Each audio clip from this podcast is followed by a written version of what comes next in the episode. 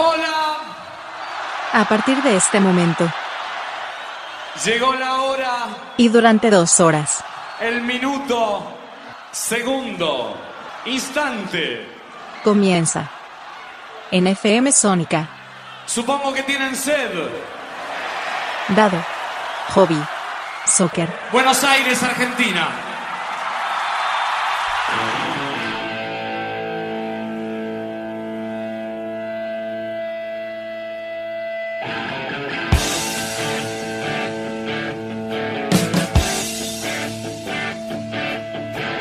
Tengan todos ustedes muy buenas jornadas. Estamos en la nueva emisión de Hobby Soccer, la número 74. Nadie puede pensar hasta la altura del partido de que un solo muchacho, así, muchacho de cuarenta y pico de años, haya hecho un programa 74 veces y haya hablado dos horas. Hoy en día, en una época donde la radio está un poco como vilipendiada, digamos, no le están dando mucha bola a la radio y no es lo mismo. Igual, debo reconocer algo, en Sónica, eh, que es la radio donde uno ve personas, eh, veo que hay pibes nuevos que están haciendo radio. Y a veces me pongo a pensar y digo, en realidad estamos en una, en una época donde, es cierto, la radio va mutando, va cambiando, haciendo digital, eh, así como al mismo tiempo me fijo en reportes que me manda el Centova, que es el que administra la radio ALPD. Yo les quiero agradecer a muchas partes del mundo y hay lugares que ya se conectan asiduamente eh, y, me parece que de Filipinas, distintos lados, espero, espero que entiendan, yo entiendo que debe ser o de la música o puede ser de eh, que escuchen estos programas en castellano y como no están en ningún lado, entonces como que, a ver, ¿qué onda? Este muchacho que dice de Argentina es lo que es lo que entiendo. Y por otro lado también veo de Sónica que puedo ver chicos que están haciendo radio donde la radio es si bien es por internet también, porque en fmsonica.com.ar podés escuchar la radio, también está el hecho de la antena. Entonces como que eh, pensándolo así, viendo que se diversificó todo y que se amplificó y que se amplió, más que amplificó, eh, no, no, no, no necesitas que haya millones de personas mirando, pero más que nada cuando no lo haces, como en este caso no lo haces por un fin eh, lucrativo, sino que lo haces nada más que por pasión, por, porque te gusta. Eh, y que, qué sé yo, que haya 500 personas escuchando para mí, que haya 500 personas que hayan escuchado la radio durante el transcurso del mes, yo no es que me pone feliz, me pone extasiado directamente. Así que no, no es que eh, uno está esperando millones y millones de personas, porque la verdad que no me interesa. Eh, 500 personas para mí es un montón y somos 8 mil millones de personas en el mundo. No es lo mismo cuando uno hace el broadcasting de la radio de Sónica o de cualquier otra radio en otra época donde había una antena y tenías, me acuerdo, eh, qué sé yo, 40 cuadras a la redonda, donde abarcaba a miles de personas, pero claro, miles de personas tenían un montón de oferta más de radios, de televisión, de tiempo, de, de entretenimiento. Y hoy en día tenés un, si bien hay muchas más, muchísimas más, exponencialmente aumentó un montón, también es verdad que hay un montón de gente que puede estar escuchando lo que sea en 8 mil millones de personas. O sea, hoy en día antes quien vivía cerca de una radio podía escuchar una radio local del barrio, hoy en día un tipo de China puede escuchar esa radio, que de hecho hay gente de China. Entonces es como que se amplificó.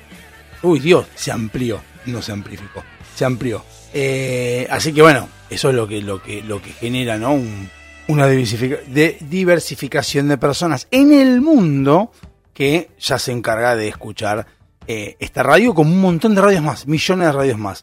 En realidad, la radio sabemos que es medio una especie como de, hoy en día hay youtubers y todo es lo mismo, nada más que es otra metodología. Pasa que uno habla de radio y queda como en la vieja usanza, pero no es tan así. Eh, bueno, entonces eh, me encuentro con que muchas gentes y muchas gentes, mucha gente. Eh, muchas personas que están con, tratando de, de, de plantear su punto de vista y eso es lo que tal vez hay muchas personas que no lo ven, no lo entienden y no es nada más que la radio en sí como entretenimiento, sino la radio en sí como ampliar las voces, en sí amplificar las voces, eso sí es amplificar porque es llegar a distintos lugares donde uno no puede ver y empezar a entender, eh, marcar experiencias, y lo que hablábamos la otra vez del tema de la diferencia entre el populismo que hoy en día sigue manejando herramientas de vieja usanza, donde hagamos esto, eh, los odiadores, que esto vamos a hablar el día de hoy y de muchas cosas más, temas que no traté en algunos casos, eh, hablan de odiadores y hablan de, que no, porque Feynman o Viale o Víctor Hugo, son gestores del odio y en realidad yo creo que justamente la perspectiva con la cual se miran esas cosas cambió. Ya no es lo mismo lo que dice una persona, sino interpretar qué quiere decir, de dónde viene, y uno puede investigarlo. Y esas cosas de investigaciones hacen que las radios eh, sean un broadcasting. Broadcasting, para quien no sepa qué es, es como una emisión así en general para varias personas. Y al haber tanta libertad, democratización del, del sonido, de la música, de la puntos de vista gracias a internet, es como que eh, llega a distintos países del mundo donde pueden encontrar que, por ejemplo, se me ocurre, en Arabia, que son, no dejan que las mujeres se vean las caras, a uno va de Arabia, eh, o en esa zona, digamos, de Asia, que no dejan que las mujeres muestren la cara y que tengan menos libertad, a ellos no sabemos cuál es la educación que les dan o qué es las... Uno sabe que no les dejan mostrar las caras, por ejemplo. Bueno, no sabemos qué educación tienen o cómo los van formando de chiquitos para que lleguen a entender y no rebelarse contra eso porque les hacen entender de que está bien lo que está pasando. En la llegada de Internet lo que hace es ampliar los conocimientos, se empiezan a enterar de que pasan otras cosas en el mundo, que hay otros lugares donde no se muestran las caras, donde se muestran las caras, que donde viven ellos no es el, algo común en el resto del mundo. Entonces eso te empieza a dar que pensar. Es como cuando pasó con la, con la caída del muro de Berlín, cuando los rusos reciben a McDonald's en Rusia, y entonces dicen, puta, epa, en Moscú, el primer McDonald's que hubo en Moscú, y se llenó de gente. ¿Por qué? Porque la gente veía algo nuevo y decía, epa, para, para, para, o sea que, mira qué bueno que está esto, estoy. Y McDonald's no es que rompió el muro de Berlín, pero empezaron a caer cosas que antes no sabían que existían. Y si uno ve una película, que no recuerdo cómo se llama ahora, pero es muy buena, de una persona que se desmaya o no sé, queda en coma antes de la caída del muro y vuelve eh, después de la caída del muro, que es la madre del chico, del protagonista. Eh, claro, la, la, madre no ve la caída y toda la información que le viene en ese momento, en los 90, sino que queda con la información vieja. Entonces empiezan a pensar de que las cosas que hay nuevas no son buenas, o no las conoce, o empieza a, a, a descajetarle la mente. Pero no por un tema de que le obligan a, ser comunista, sino porque está adoctrinada o está enseñada muy chiquita a cómo las cosas son y cómo deben ser. Lo que hace Internet y logra con todo esto de la radio y demás es llevar lo que yo pienso hacia distintas partes del mundo, lo que piensan otras personas a esta parte del mundo, empiezan a mostrarse eh, nuevas experiencias, nuevas costumbres, nuevas formas de vida, nuevos pensamientos, y eso hace que todos estos sistemas que son así totalitarios, absolutistas, que donde piensan que ellos tienen la razón de todo y tienen la solución de todo, empiecen a caer por el simple hecho de que no podés dominar lo que la gente quiere y decirle a la gente qué es lo que tiene que querer. Eso es lo que quieren estos sistemas, es decir a la gente qué es lo que tiene que querer. Y yo empiezo a analizar muchas cosas, que voy a hablar en el programa de todas estas cosas, empiezo a analizar eh, viendo, viendo cosas que estuvimos hablando con mi cuñada, bueno, por, por el fallecimiento de, de Amalia, de mi suegra, eh, bueno, perdón, pasa siempre, siempre pasa lo mismo. Algo que en los 90 pasaba mucho, en Argentina no crece, lamentablemente es así, se mantiene. Sobrevive Argentina, no, no, no crece. Eh, pero bueno, quería hablar de esas cosas, experiencias que fue pasando en la semana, con, temas que estuvimos hablando y cosas que uno fui, que fui yo al menos, eh, descubriendo, desbloqueando de la vida y demás. Bueno, está bueno porque uno lo plantea desde acá, desde esta radio, y, bueno, vos decís, pero ¿qué sentido tiene? No lo escucha nadie. No importa. Repito, con que lo escuche uno o dos personas. Y si no escucha nadie, tampoco me preocupa porque lo hago por mí. Esa, ese paradigma es el que fue cambiando de los 90. De los 90, cuando no existía internet, uno agarraba y escuchaba lo que decía un periodista, le creía o no le creía, y en eso se lo tomaba para replicarlo. Y si quería investigar, podía investigar. Podía investigar pero si no, no. Entonces se repetía y se, y se debatía muchas veces en satélites de ese periodista. ¿Qué quiere decir satélites de ese periodista? No hablo de la televisión, sino que los satélites de los periodistas estos éramos nosotros. Que íbamos hacia, me acuerdo patente, eh, eh, Guerra del Golfo en el 91, íbamos a jugar a, la pelota con mis amigos, yo tenía 15 años, y, y debatíamos sobre la guerra de... Em, del Golfo, entre Kuwait, eh, la invasión a Kuwait, entre Irán, Irak y Estados Unidos, y hablamos todo eso, Imagínense, pendejos de 15 años discutiendo una guerra, una guerra que ni siquiera la, conocían, nunca tuvieron guerra y estaba lejos. Y también eso uno se aprende de grande, ¿no? Bueno, debatíamos eso, pero debatíamos lo, lo que escuchamos por televisión o que escuchamos que nuestros padres decían. Y nosotros repetíamos y debatíamos en, la, en, la, en una canchita de fútbol un domingo con 30 grados de calor, después en el entretiempo. O sea, era, si uno piensa ahora, eso es ridículo lo que hacíamos nosotros. Es, pero es ridículo. Está bien, ok, muchos dirán qué bueno que estaba, que discutían, debatían. Sí, sí, muy lindo todo, pero debatí sobre información totalmente débil, enclenque, frágil, porque es muy subjetiva, porque escuchaba lo que decían tus padres, muy subjetiva, porque veías de los noticieros que veían tus padres. Eh, estaba muy armado lo que uno decía, uno no se daba cuenta, pero estaba muy armado, porque no había otra opción. Hoy en día, eh, por eso hay familiares que se pelean hoy en día, por eso hay este, familiares cercanos que se pelean, lo cual está bueno. Es feo porque se pelea. Bueno, pero está bueno porque te, te está peleando quien puede llegar a tener un poquito más de, noción, de conocimiento de la información que está al alcance de la mano hoy en día, como antes no, contra el que no quiere saber nada. Porque hay gente que no quiere saber nada y empiezas a entender, y eso por eso hablo yo de la sociedad, empezás a entender que hay gente que no es que no sabe, gente que no quiere saber, no le interesa saber qué es lo que pasó, se queda con algo y le es más cómodo continuar con lo replicar lo que dice un periodista, lo que dice un, medio de comunicación. Y ahí es donde estos populistas se basan en el, eh, los discursos del odio de esta, de esa porción. Lo que estos sistemas no entienden, de que eso ya, ya fue. Ya la mayoría de la gente no está mirando a un, a un periodista y escucha lo que dice y lo repite, lo repite. No, tal vez lo dice, lo escucha y esa información que le llegó la investiga un poquito, escucha a otro. Y antes, por ejemplo, para escuchar a, como lo nombraba, a Neusta y a Morovi, a, no, a Neusta y a Valero Rondona, no me acuerdo si estaban los dos el mismo día o no, uno tenía que, por ejemplo, escuchar el lunes a las 10 de la noche a Neustadt y el martes a las 10 de la noche a Mariano Rondona. Recién el miércoles uno podía sacar una conclusión de lo que han dicho los dos, suponiendo que fueran de las antípodas de las opiniones, ¿no? Suponiendo eso. Y si había antípodas de opiniones, no estaban porque era fácil acallarlos, porque si no, si no querían, no importa del signo político que sea, ¿eh? si no estaban muy de acuerdo con el gobierno, es muy fácil. Cerrás ese programa y ya está, es uno solo. Entonces es más sencillo manejar. Hoy en día es imposible. Uno escucha a Viale, escuchas a Feynman, escuchas a Babi, escuchas a Víctor Hugo en, en el transcurso de estás en el baño haciendo caca. Porque es así, vos estás ahí, pones TikTok y empezás a encontrar varios fragmentos de lo que ellos dicen. O pones a agarrar la pala.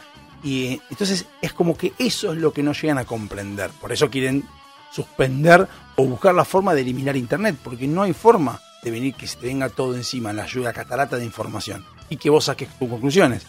Y las peleas pasan a partir de personas que analizan contra personas que no analizan, o personas que analizan poco, o analizan de otra manera. Entonces hay choques, obviamente que va a haber choques. Todos pensamos distinto, y eso es lo que tiene de lindo el ser humano, lo que tiene de linda la libertad. Uno piensa lo que quiere. Lo que no hay que hacer es agredir al otro, pero sí lo que hay que hacer es tratar de ensamblar las opiniones y tratar de buscar una conclusión, porque tal vez esa persona que piensa opuestamente, diametralmente opuesto a vos, tal vez te diga algo que decís, epa, para, eso no lo había pensado, y lo puedes pensar y decir, che, lo que hace que tiene razón, desde su perspectiva tiene razón, desde mi perspectiva no tiene, desde mi perspectiva no estoy de acuerdo, pero de la del sí, y entiendo el porqué, y entiendo por qué lo dice, entiendo que no es un pelotudo, sino que lo dice porque lo necesita, o porque lo piensa, o porque así fue como se le armó su vida, hay muchas cosas. Y eso que tiene bueno en la radio hoy en día, que se puede hacer por internet y se puede tirar este, lo que uno piensa, el pensamiento y la opinión, que es más importante hoy en día que la simple información. Nos vamos a un tema, me puse a hablar, no sabía a hablar de esto, pero bueno, me fui. Nos vemos en el segundo bloque de Dado Hobby Soccer. Nos vemos.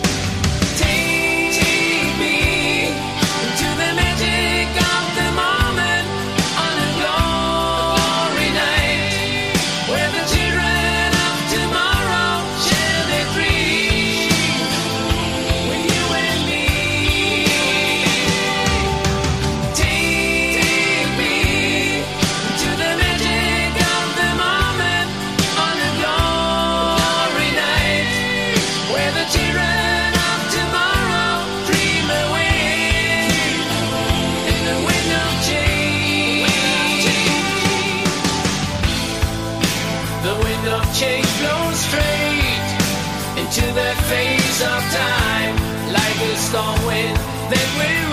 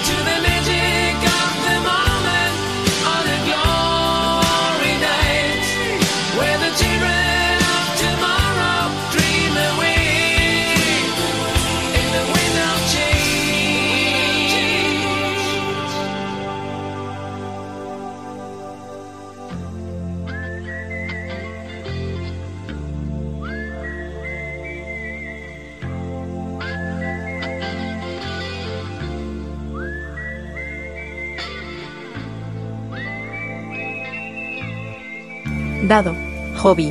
Soccer. Versión. FM Sónica.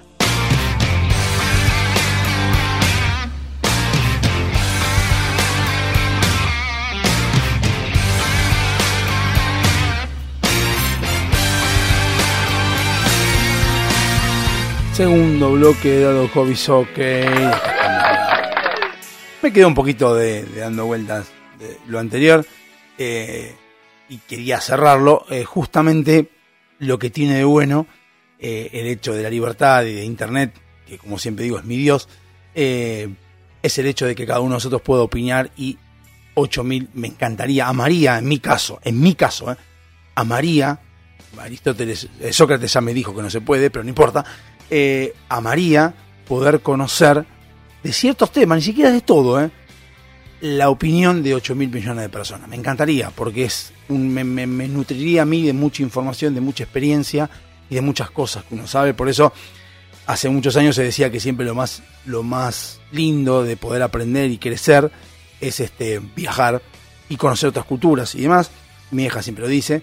Eh, y bueno, por eso creo yo que, por ejemplo, este muchacho, ah, ay, no me acuerdo cómo se llamaba, el que viaja por este mundo, que, que hace pasapalabra, ustedes sabrán. Bueno, ese tiene mucha cultura, más allá de que es un tipo instruido y sabe, pero también es por el hecho de haber viajado. O sea, vos ves ese programa y te enterás que el tipo está, por ejemplo, en un, en un lugar, en un templo jesuita de no sé dónde, y te cuenta historias que vos decís, mirá vos, no me sabía, mirá cómo pensaban los jesuitas, y uno, uno viaja y ve, eh, cuando fuimos a misiones y encontrás distintas, eh, la Wanda, mina de Wanda y esas cosas, y vos decís, mirá vos qué loco cómo son y cómo entendés un montón de visiones, que decís, "Pa, no están mal organizados, cómo los, los, los reyes estaban organizados, y te termina explicando lo que vos vivís hoy en día.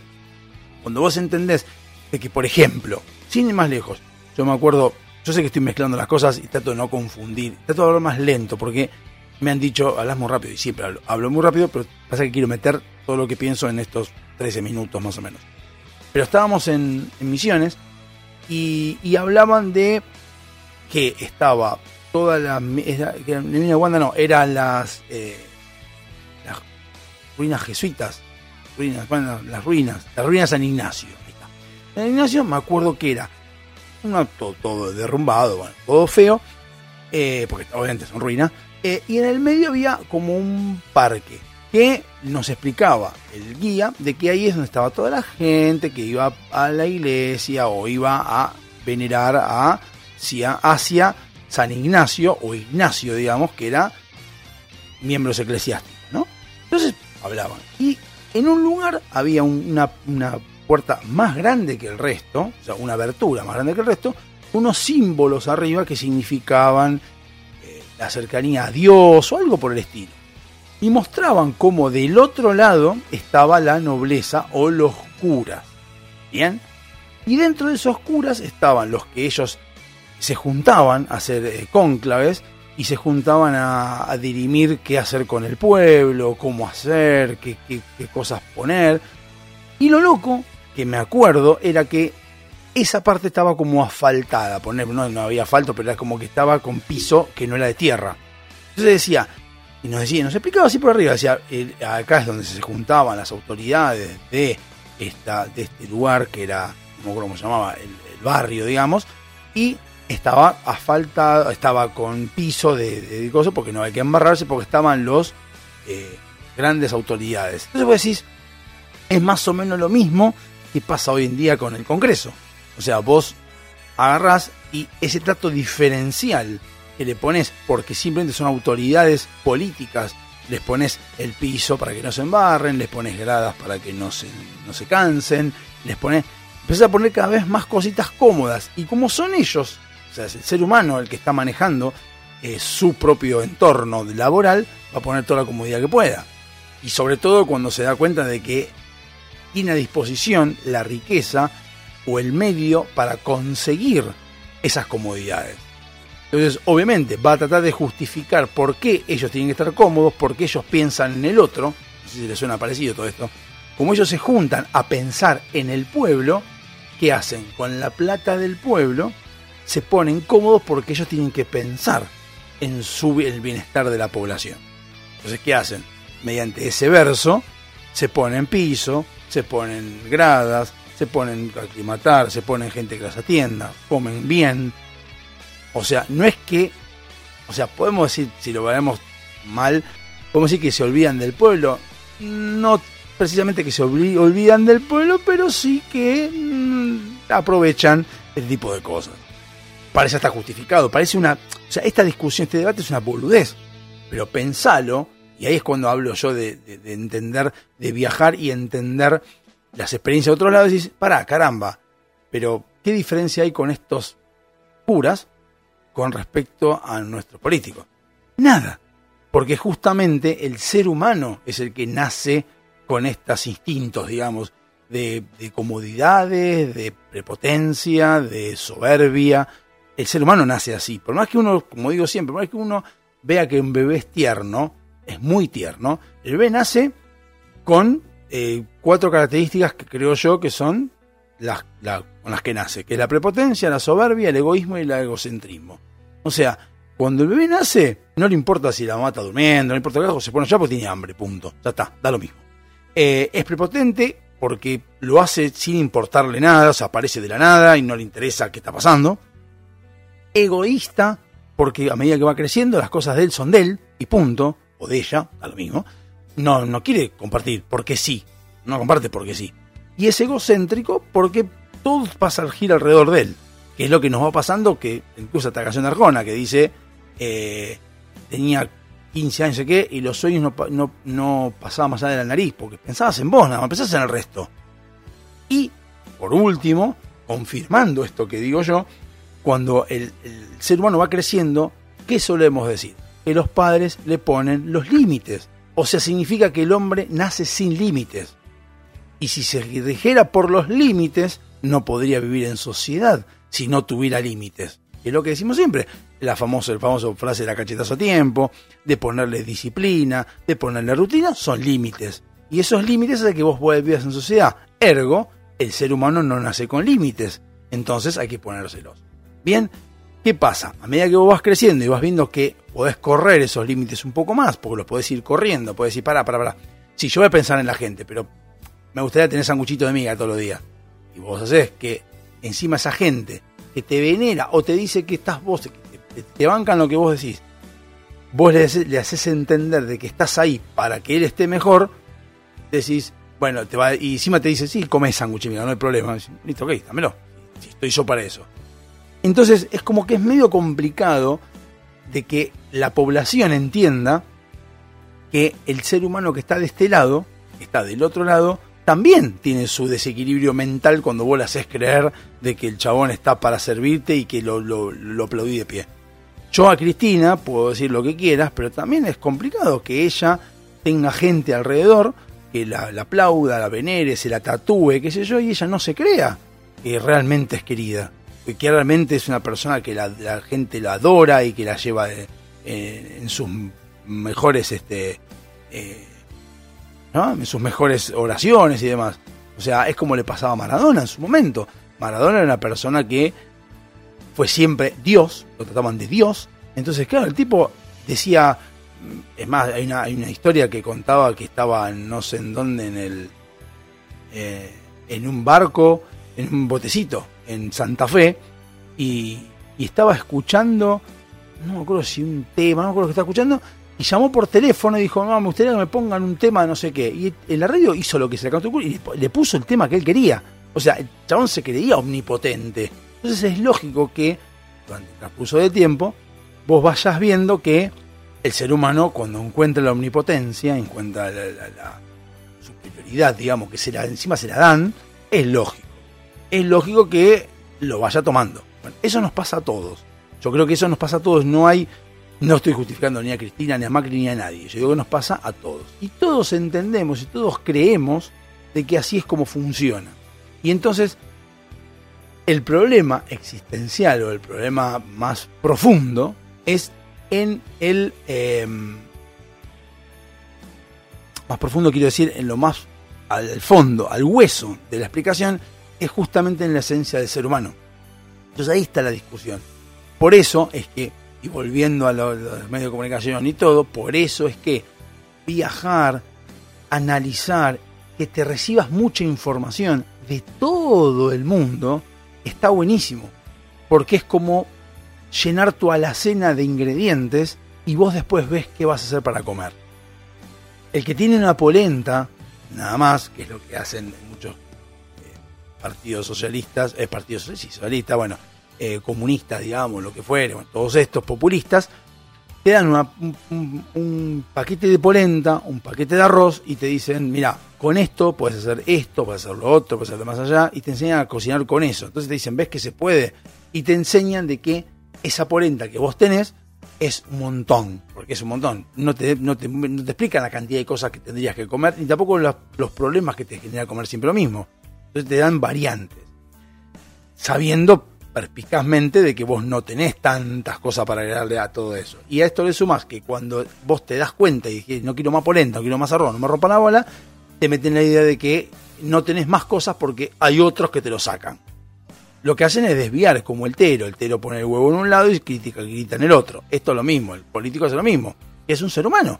Lo que hace es decir que aquel tiene la culpa porque si no estaría exponiéndose y poniendo sus beneficios. Sería una parte de, eh, de su egocentrismo y su egoísmo. Bueno, por eso digo que está bueno en Internet. Internet para mí tiene muy poco tiempo, no tiene más de 10 años, el Internet real.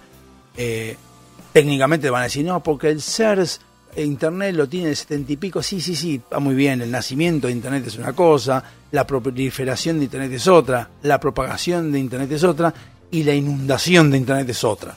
Hoy en día estamos viviendo las primeras olas, yo creo que son las primeras olas muy fuertes del tsunami que se viene, que es Internet.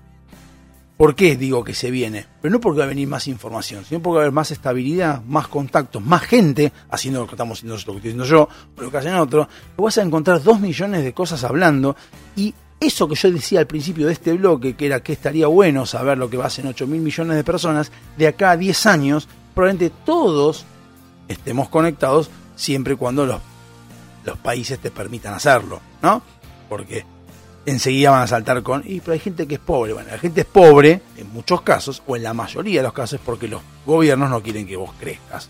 Porque justamente, si vos conoces las costumbres, ideas de 8 millones, mil millones de personas, probablemente haya diferencias seguro. Pero cuando las diferencias son entre la población, los gobiernos dejan de tener sentido.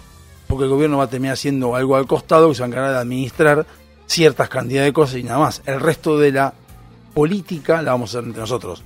Entonces es como que se está dejando de lado.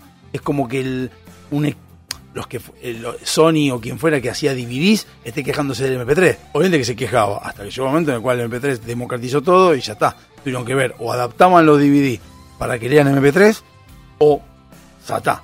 Y es lo que pasó. Y bueno, esto pasa lo mismo y va a seguir pasando. Por ahora estamos en el las primeras olas del tsunami. Va a haber mucho más tsunami de todo esto seguramente y lo que a mí me satisface mucho es ver cómo los gobiernos están desesperados porque no siga habiendo un tsunami, pero contra el tsunami no podés. Cuando viene un tsunami, fuiste, ya lo quiso hacer Napster con los MP3 y no pudo, lo quiso hacer Metallica y no pudo, y cayó Metallica en vender digitalmente sus cosas. Así que no vamos a un corte y les prometo que el bloque que viene no vuelve a lo mismo, pues ya están cansados, ¿no? Nos vemos en el próximo bloque de Dados Avisados.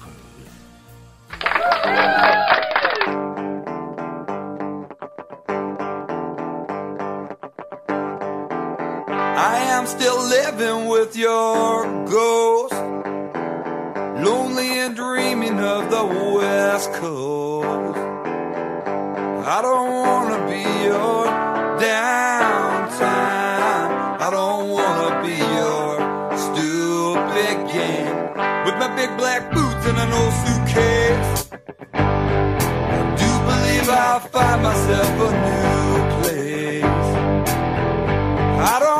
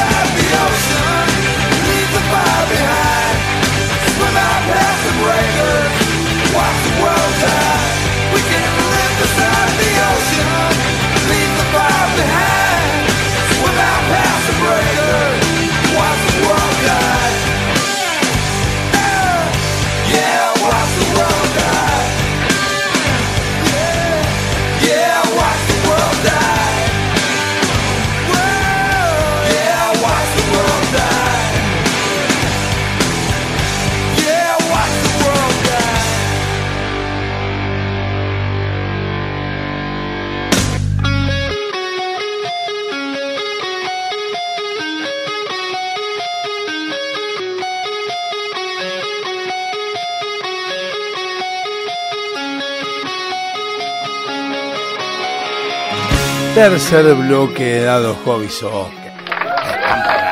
Bueno, dato, igualmente yo les voy a decir que no está todo mezclado lo que hablé antes, que no es que no tiene nada que ver con lo que voy a hablar ahora, pero no está relacionado con temas que ya no tiene mucho que ver, pero es- es- el tema es mi, mi, mi, mi emoción y mi fanatismo con esto de internet y esto de poder hablar y poder conocer un montón de historias eh, en YouTube. YouTube creo que es el- la mejor plataforma que existe donde la más libertad, más allá que haya quilombo de copyright y demás, pero la cantidad de cosas que uno encuentra en YouTube que son de aprendizaje constante, eh, atrapados en el tiempo, que descubrí ahora, que se habla de universos paralelos y demás, este, de agarrar la pala, obviamente, para temas políticas, eh, youtubers como Nicolás Moraz, como El Presto, como Danan, eh, historias de canciones, hay de todo, hay millones, entonces adoro, la verdad que YouTube conviene pagar los 200 pesos de YouTube Premium y dejarse hinchar las pelotas y aprender un poquito más y no ver nada más que siempre lo mismo, pero bueno,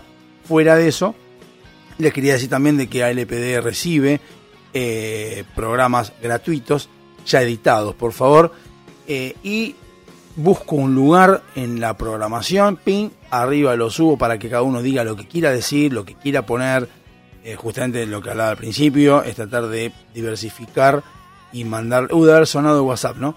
Y diversificar un poco el, eh, el espectro y, que cada uno pueda hablar y que cada uno pueda decir lo que quiera. Así que bueno, esto es lo que yo les quería decir.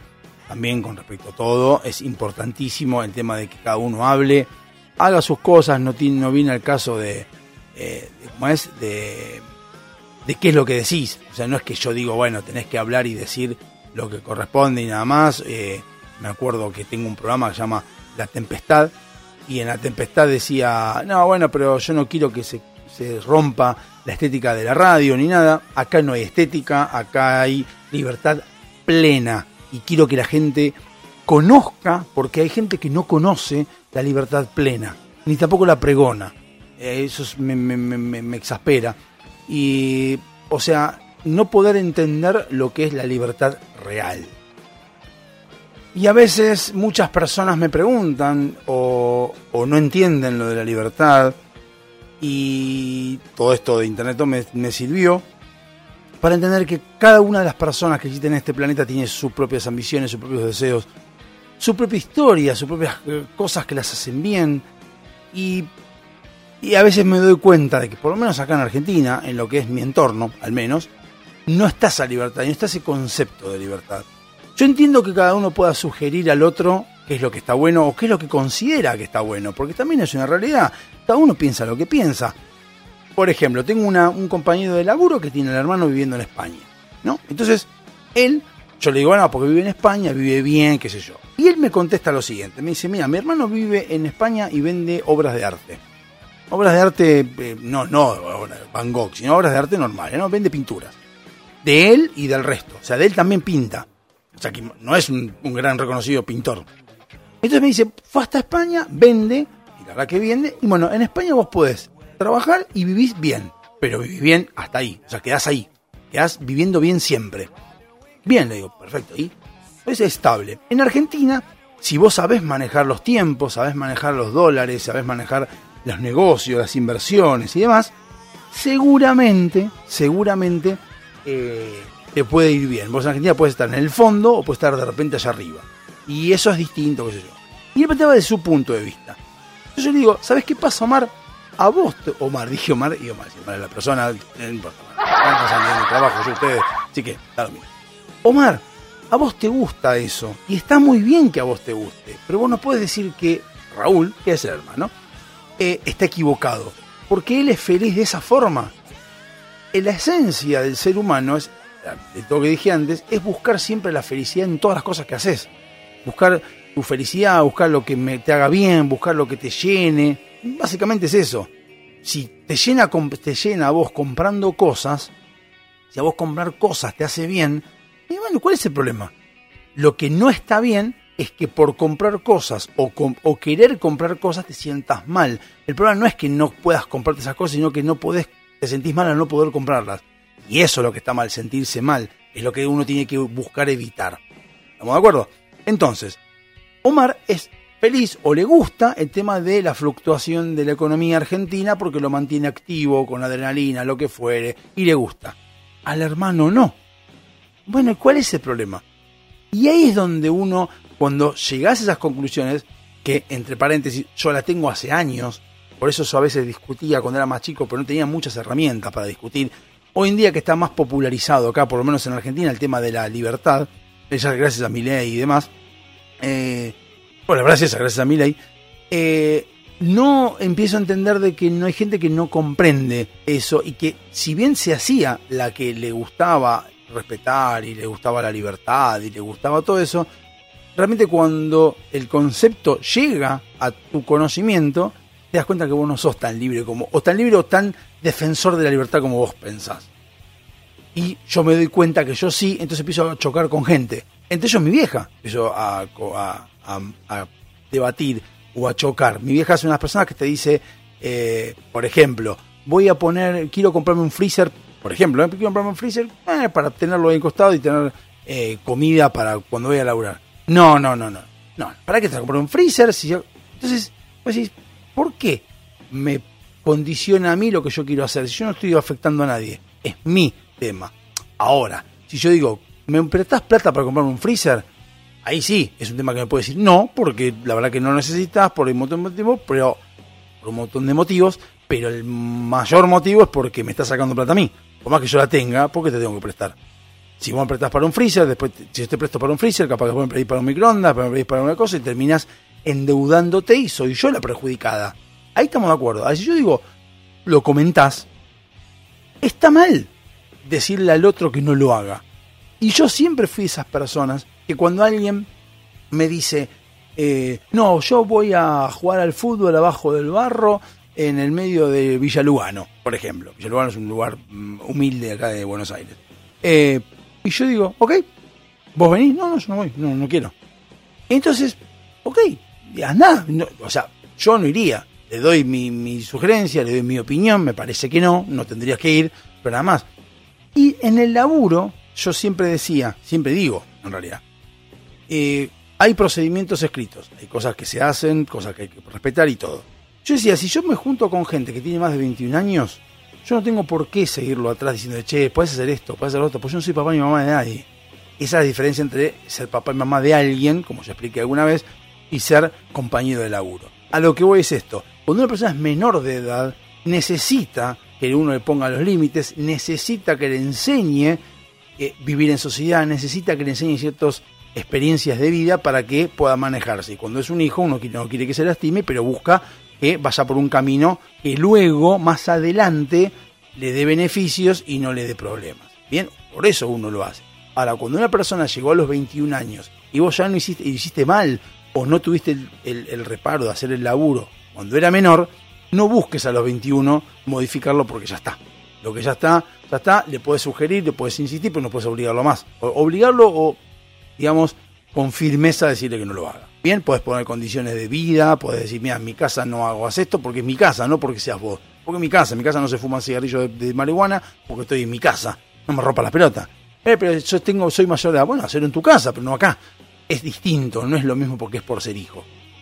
¿Estamos de acuerdo? Bueno, en el laburo pasa lo mismo. Entonces, yo sigo un procedimiento, que hay muchos que me dicen, ah, pero vos, vos defendés la libertad, pero bien que, que cuando te dicen que hagas algo, cerrás el orto. Sí, es que la libertad no forma parte del libertinaje. Libertad es hacer, respetar las normas, respetar las leyes que están puestas, que la sociedad en su mayoría quiere que se hagan, porque cuando uno pone sus representantes, en teoría, cada representante llega a su ideología que es afín a cierto grupo de sociedad, y si la mayoría de los diputados pusieron una, y senadores pusieron una ley que todos los pensamientos o todas las ideas de las eh, de la sociedad se juntaron y llegaron a la conclusión, evidentemente, evidentemente la sociedad mayoritaria quiere eso. Cuando yo esté en desacuerdo tengo que respetarla. Es así, cosa que los zurdos no entienden, pero tienen que respetarla. Si hay una ley que dice eso, se respeta, punto. No se puede, se puede, te puedes manifestar, ah, ya empezás con la boludez de manifestar que es tirar piedras o salir caminando. Eso es hijo de puta, ¿sí? Porque es cierto, la Constitución respeta, la, eh, defiende la manifestación. Nunca dice la manifestación cortando la calle. Podés, podés manifestarte si querés en la plaza de voto. Ahí en el medio, está. Ahora, si la Plaza de Voto dice no pisar el césped, no pises el césped. Si empiezan a chocar los derechos de cada uno, y ahí es donde empiezan los problemas, donde cada uno por la fuerza se encarga de justamente forzar que el otro caiga. ¿Bien? O que el otro lo, lo cague. Hay un derecho que va a pisar al otro, lo cual no debería ser así. Porque la esencia de todo, esencia lo repito muchas veces, es cierto.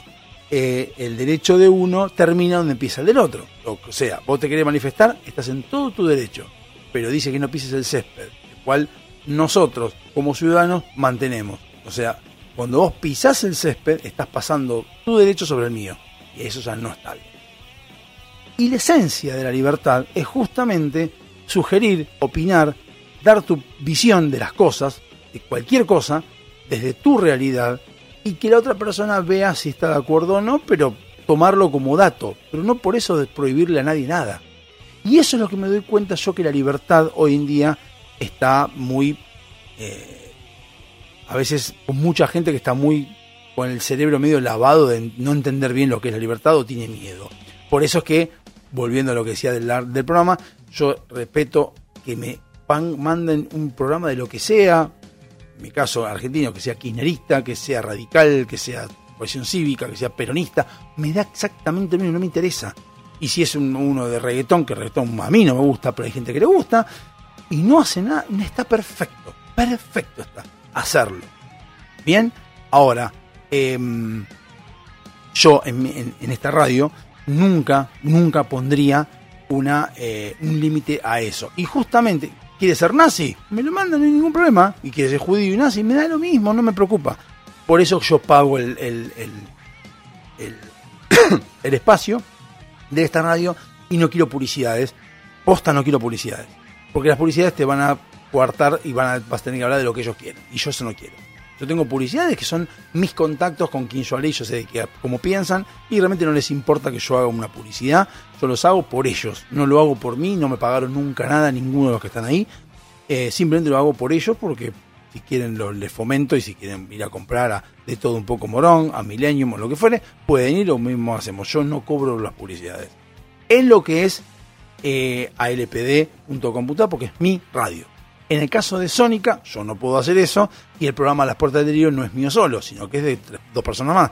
Yo, si hay dos personas que quieren cobrar y yo no, cobren ustedes. Sí, que hay otro tema también. Si hay otra persona, dos personas que consiguen una publicidad y cobran y hacen un canje, no es que yo a decir, ah, no, yo no quiero. Depende, si quiero, quiero, si no quiero, no quiero. Eso es libertad. Poder decidir, poner una norma, la norma está, la puedo aceptar o no si no estoy cagando a nadie. No estoy robándole a nadie, estoy dando un, contraservicio.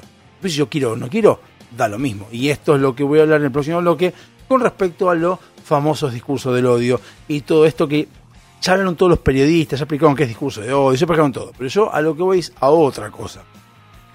Que eso sí no me gusta y es mucho más fino, mucho más fino el hilo a cruzar y lo saben quien lo hace, lo sabe muy bien. Entonces por eso es que se es como que se esconden atrás de esa explicación para poder hacer más quilombo.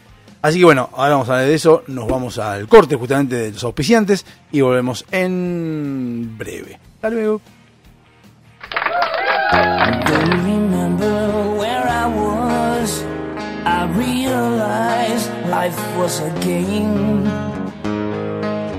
More seriously. The harder the rules became. I had no idea what it cost.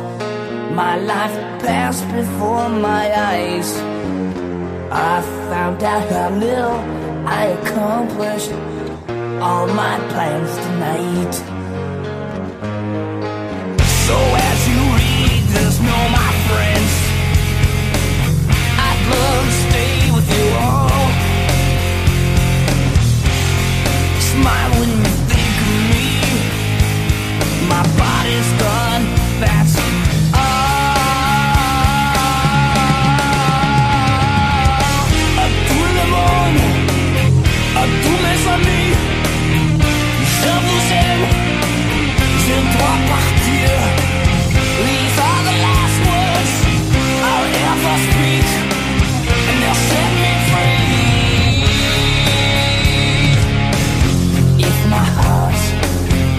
still alive.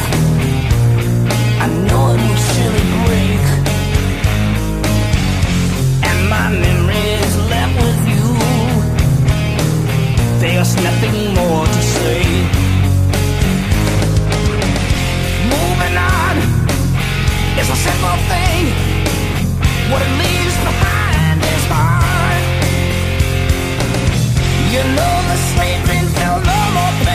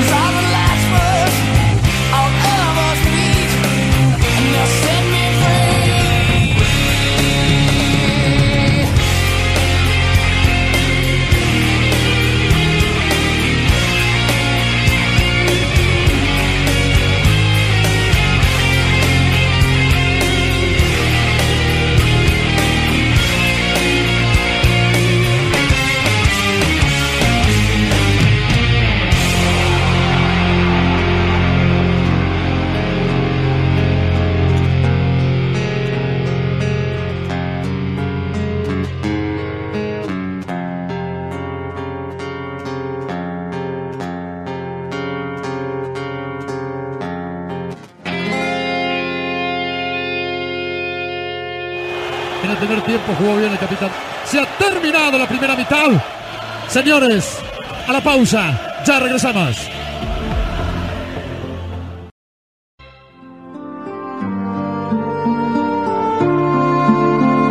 Mientras tanto, aquí, en la gran ciudad, una nueva hora comienza.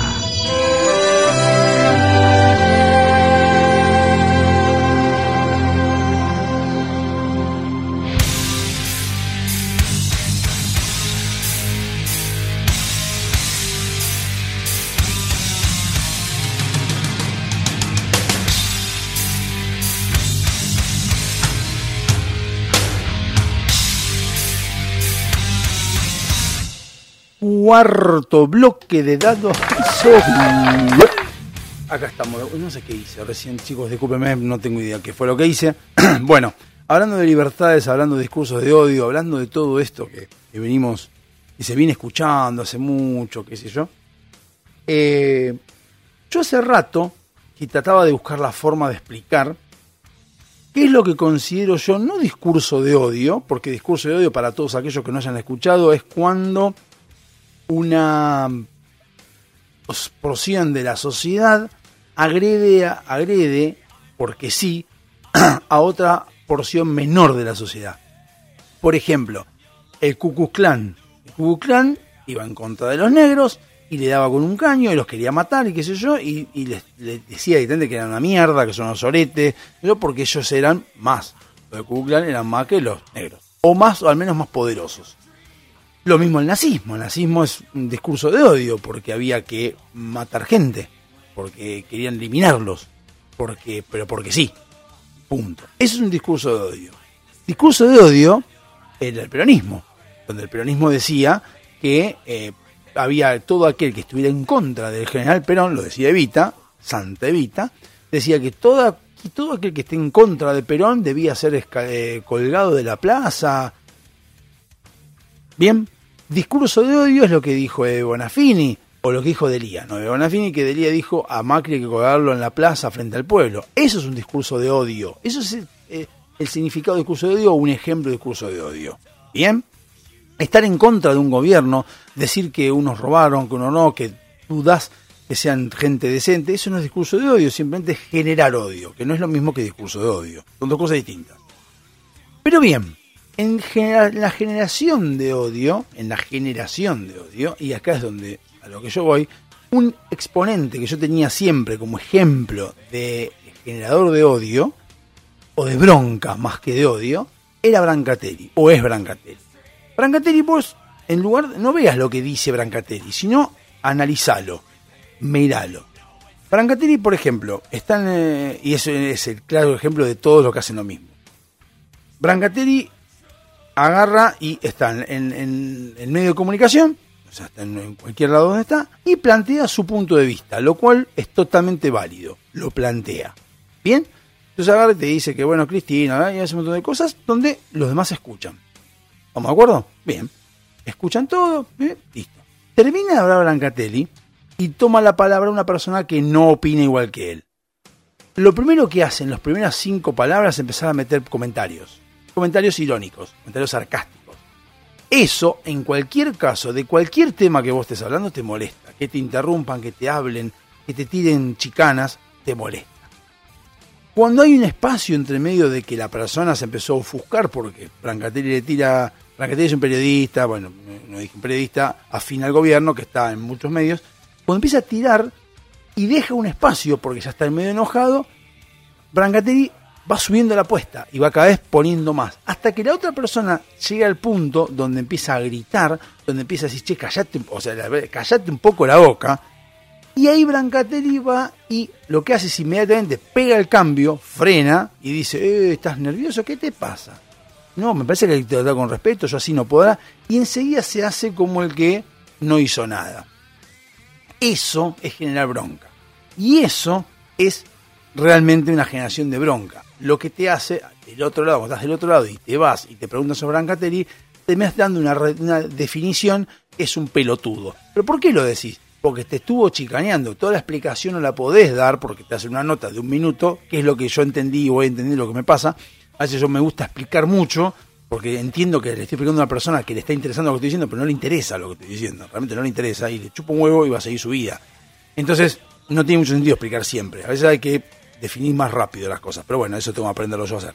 Pero entonces te vas, se va esa persona que fue chicaneada por Brancatelli, se va, se retira y queda con en el ambiente como que el que realmente se enojó fue el que gritó, pero realmente el que empezó el quilombo fue el que chicaneaba.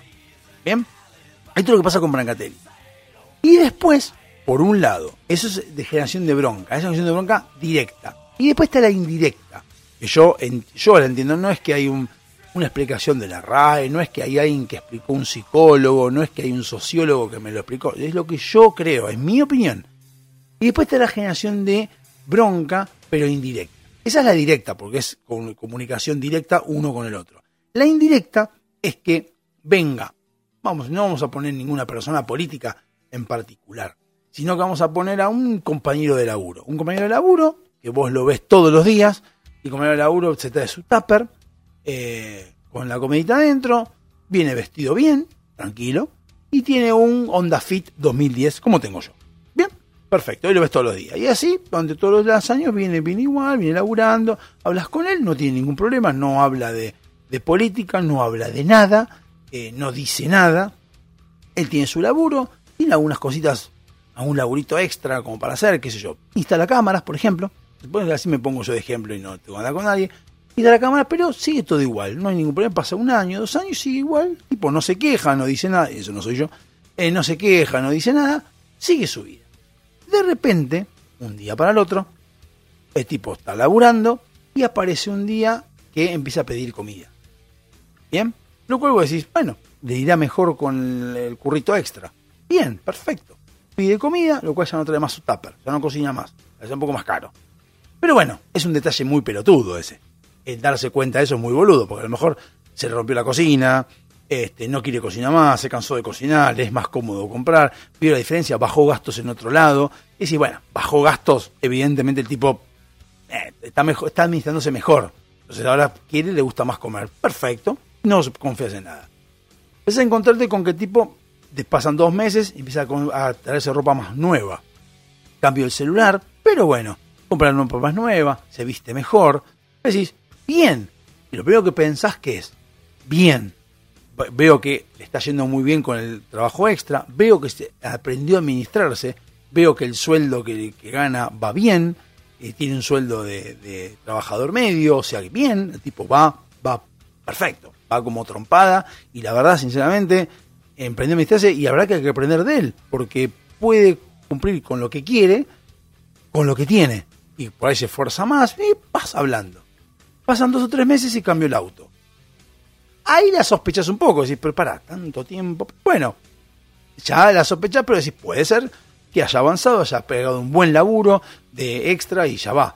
Y ya empezás a pensar, che, no te va a convenir más hacer trabajo extra, porque al fin y al cabo yo gano igual que vos y yo no me modifiqué tanto. Vos trabajás, ganás lo mismo, vos sabés que ganás lo mismo que él. Y bueno, pará, yo gano lo mismo y yo sigo igual que hace tres años. Vos ya cambiaste el celular, ya tenés nueva ropa y ya compras comida, yo sigo haciendo mi tupper. ¿Qué pasó? Pero lo primero que pensás es, a lo mejor, o le pegó, o pegó un buen laburo afuera, no tengo el currito extra, ¿eh? El currito afuera, y para que viene algo más, bueno, se administra mejor. Después se compra otro auto. Después cambia el auto más nuevo. Después ya eh, tendrás que se fue a las islas a las islas Galápagos. Después que se fue de vacaciones a México. Después empiezas a encontrarte con que el chabón tiene dólares. Que el chabón- evidente, y eso en el corto de evidentemente hay algo que te está dando a entender de que el tipo la está pegando en otro lado. Bien, perfecto. Y decís, pero ¿por qué sigue laburando acá? Si el otro laburo está dándole más, más que este. Este es para comprar un tapercito y nada más, como yo. Ahora, ¿por qué el tipo tiene más? El tipo sigue laburando. Bien. Y de repente te enteras que el tipo está como concejal en su partido y que está en la política. Y yo decís, para, a ver. Tiene mi mismo laburo. Ganamos los dos lo mismo. El tipo empezó a avanzar un poco más. Tiene más plata, cambió el auto, fue de viaje, fue todas estas cosas. Y encima tiene el trabajito extra. Y encima ahora es concejal también. ¿Cómo puede ser que tenga tiempo para todo? Puede que lo tenga, no sé, pero ya es raro. Ya dejó de ser sospechoso para ser raro. Y ves que el tipo empieza y sigue laburando, pero cada vez tiene más cosas y más cosas y más cosas, más cosas. Bueno, ahí inmediatamente sospechás. Y ya decís, no, evidentemente hay algo distinto, o está afanando como concejal, o está, ya está, ya tu conclusión ya llegó a límites que superan. Hablas con el tipo y dices, che, mira, Roberto, escúchame, ¿cómo puede ser que en tanto tiempo y le explicas todo lo que vos estuviste viendo durante la época? Y el tipo te dice, no, ¿sabes qué pasa? Lo que pasa es que, viste, yo ahorro 10 pesos por mes y esos 10 pesos los fui comprando en dólares o fui comprando y bueno, es lo que tengo ahora. Y a vos no te cierras y escúchame, yo ahorro 20 dólares por mes y no puede ser lo que estás pelotudeando. Ese momento, en ese preciso instante, eso es una- un, para mí, es un generador de odio, un generador de bronca. Porque te está pelotudeando en la cara, te está mintiendo en la cara. No tenés manera de comprobarlo porque vos no te podés meter en las finanzas de él, pero está claro que está diciendo algo que no es cierto, que no puede estar pasando, que no es lógico lo que está pasando. Bueno, eso es insultar la inteligencia de la otra persona. Y eso es lo que es generador de odio también, como dicen, en este caso plantea este gobierno. No hablo de la disidencia, no hablo de pensar distinto, hablo de generador de odio. Venir a decirme que Macri robó o Macri tiene mucha plata, cuando la reina de Inglaterra tiene 600 millones de dólares y el 60% de eso de lo que tiene Cristina, yo digo, evidentemente hay algo, y que Cristina tenga así que la plata la hizo porque es una exitosa abogada, me estás pelotudeando. Me estás diciendo pelotudo con otras palabras. Entonces, ¿en qué quedamos? ¿Es generación de odio o no? Y sobre todo cuando yo digo, bueno, ok, para, para, para, para, para. Stop, para, para. Tenés razón, por ahí tenés razón y Cristina lo hizo como, como, como abogada. Tenés toda la razón del mundo. Bueno, vamos a investigarlo. No, no investigues nada. Ah, no. Ahí entonces ahí sí generas odio. Ahí generas odio directamente. Porque si vos realmente no querés generar odio y vos pensás que el odio es ese, y no hablo de los políticos, no le estoy hablando a los políticos, le hablo a la gente. Que la gente, eh, porque el odio, eso". no piensen en los políticos ni en los periodistas, piensen en ustedes, manga de, de. Si vos realmente pensás, y vos como co- persona coherente, kirchnerista o lo que fuere, pensás y considerás de que Cristina no robó, entonces sos la primera persona que tiene que defender a la justicia. Y decir, sí, investiguenla y que me muestren todo porque yo también quiero saber. Yo también, como fiel eh, seguidor de esta persona, yo también quiero los papeles, quiero que me manden todas las cosas porque lo quiero ver. ¿Sabes para qué lo quiero ver? Quiero para corroborar de que yo tengo razón, que Cristina nunca robó, y también lo quiero tener, ¿sabes para qué? Para mostrarle a todos estos pelotudos que dicen que Cristina robó, mostrar decir, ¿ves? ¿ves que nos robó? ¿ves que nos robó? Y demostrarlo. Ahora, dejarlo en la nada y dejarlo que todo es cuestión de creencia, y me estás volviendo a boludear en la cara. Y es lo que yo hablaba en el programa anterior cuando hablaba de que la religión, el fútbol y la política son cosas distintas. Religión y fútbol son abstractos, porque yo puedo creer en Dios y decir creo en Jesús, creo que los poderes de la cruz, y vos no tengo manera de corroborarlo porque no hay forma. Ahora, yo lo de la política sí puedo corroborar si robó o no robó. Sí lo puedo corroborar. No hace falta demasiado, porque tengo las pruebas donde digo, acá está, robó. Ahora, que vos no las creas es un tema tuyo, pero yo te estoy mostrando. Vos no, no querés ver la realidad, es un tema tuyo. Hay un pozo delante tuyo, lo agarras. No pensé que había un pozo, y jodete, boludo, te estoy diciendo que hay un pozo, hay un pozo. Si lo agarraste, jodete.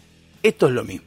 Entonces, eso es generador de odio y de bronca, mucho más que el simple hecho de pensar distinto o decir Cristina hizo esto, Cristina hizo lo otro.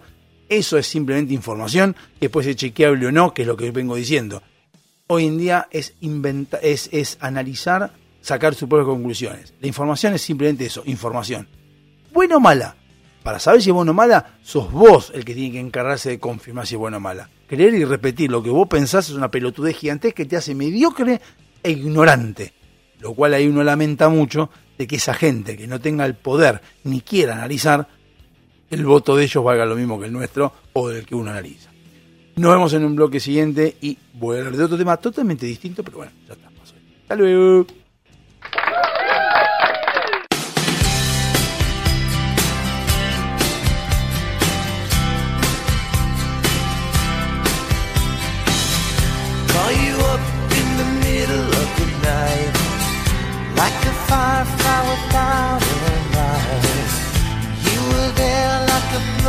Blowtorch burning. I was a key that could use a little turning. So tired that I couldn't even sleep. So many secrets I couldn't keep. Promised myself I wouldn't weep. One more promise I couldn't keep. It seems no one can help me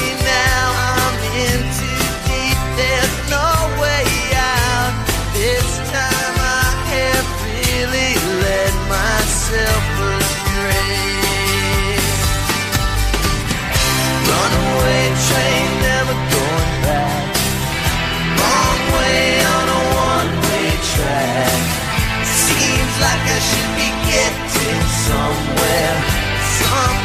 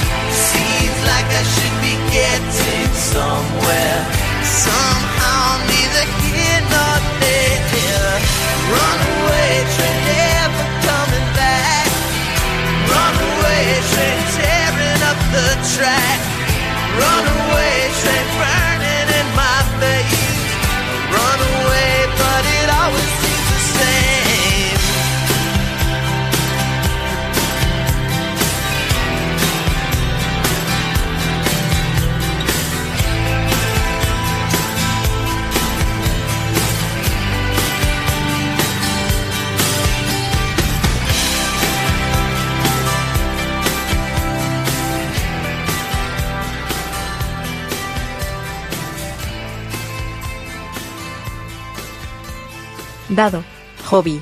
Soccer. Versión. FM Sónica.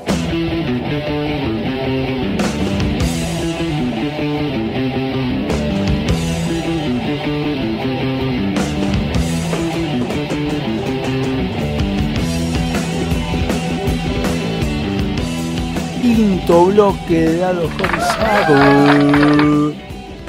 Bueno, hemos hablado de libertad de expresión, hemos hablado de opinión, hemos hablado de internet, de la radio y de varias cosas más que tienen que ver con lo que a mí me plantea, me gusta, por eso de Hobby Soccer.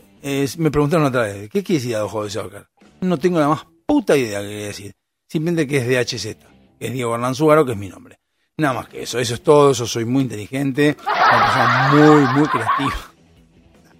Bueno, eh, listo, eso iba a ser. Bueno, ahora va a hablar un poco de la semana y, cosas que, que, que tienen que ver, sí, con lo anterior, a lo que voy, que tienen que ver con que eh, yo lo veo así, eh, porque yo te digo, trato de relacionar todo con todo y, y lo veo.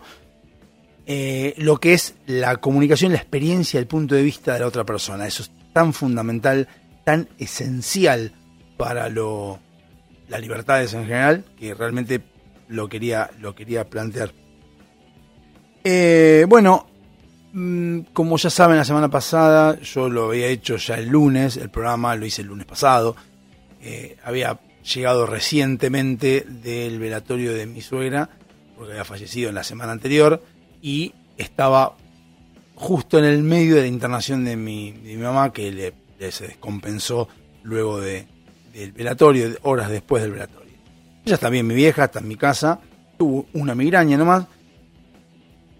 Que con esto puedo empezar, con lo justo el medio que viene menos de la migraña que pasó a mi vieja. Yo sabía que mi vieja de chica eh, ha tenido migrañas, migrañas que le hacían desmayar o que le hacían bajar dolía mucho la cabeza. Bueno, le pasó lo mismo. Eh, después de muchos años y. Y pasó a eso. Para, estoy pensando cómo plantearlo. Bueno, pasaba eso. Bien. Pablo, Pablo, mi compañero y socio y amigo de donde trabajo, eh, en un momento dado, hace muchos años atrás, muchos años, estamos hablando de 5 o 6 años, faltaba a veces al trabajo porque eh, tenía migrañas. Pero él decía dolor de cabeza. Y ahí es donde está, donde empieza el primer tema. Todos nosotros escuchábamos dolor de cabeza. Para nosotros, cada uno pone su umbral del dolor y su dolor de cabeza. ¿Y qué hay que hacer para que no te duele la cabeza? Como una genial, cafepina, lo que fuere. Muchos planteaban el hecho de que Pablo faltó porque le dolía la cabeza. Un poco exagerado. Y alguno que otro tiraba un, no, bueno, pero le duele la cabeza, por ahí no puede levantar la vista, porque viste cuando no puedes trabajar, qué sé yo. En esa época no había home office ni nada, o sea, si vos faltabas, faltabas. Punto. No, había forma de venir a laburar ni nada como ahora que por ahí te quedas en tu casa y laburas remotamente. Ahí no había computadora en la casa, ya está. No, hay, no había tanto internet, no había casi internet. Bueno, faltaba. Pasa el tiempo, bueno, qué sé yo, llegó 2017, conozco a Gisela, o la vuelvo a conocer a Gisela, que ya, pim, listo, pum, novio, eh, eh, listo. Gisela tenía, tiene dos hijas, Martín y Lara, le mando beso a ambas. Lara tenía alrededor de 9, 10 años. Obviamente, conozco a Gisela, que Gisela se separa del padre de las chicas. Bueno, Tiene que ver esto todo con todo. Bueno, y Lara empieza a manifestar dolores de cabeza. Bien, dolores de cabeza. Hoy en día yo sé que todos van a saber de lo que estoy hablando, pero en esa época no era, y no estamos hablando de hace 20 años, tiene 14 Laras, hace 5 años atrás, no era tan común, o sea, o no se sabía tanto, como el EPOC, por ejemplo, que después lo vamos a hablar. Entonces llegábamos, llegaba eso, y yo, relacionado con lo de Pablo, de mi compañero, que él me dice, en un momento que ya, ya había pasado al área donde estoy con él, él me decía, yo tengo migrañas. Y yo digo, ¿qué es migraña? La migraña es un dolor de cabeza muy fuerte que te da, o te puede dar un parietal, en los dos parietales, en el frente o en la parte de atrás de la cabeza, pero te viene de repente, te estalla de repente. Estás así y te empieza a doler. Y te enseguece, no puedes ver, no puedes nada. Él me decía sus síntomas. Bueno, yo me quedo con esa información. Cuando pasa lo de Lara, yo le, y, y Lara decía, me duele la cabeza, me acuerdo que Cisela le preguntaba, le decía, pero no puedes decir que te está empezando a doler la cabeza, si te tomas algo, porque aducía de que Lara era unas personas que como que esperaba hasta el último momento para pedir las cosas.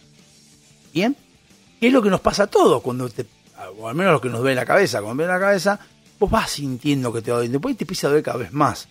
Te tomas en el medio un ibuprofeno, un genio, la cafepirina y te va mermando el dolor. Eso es lo que nosotros entendemos por dolor de cabeza, que es lo que entendía toda la gente con Pablo.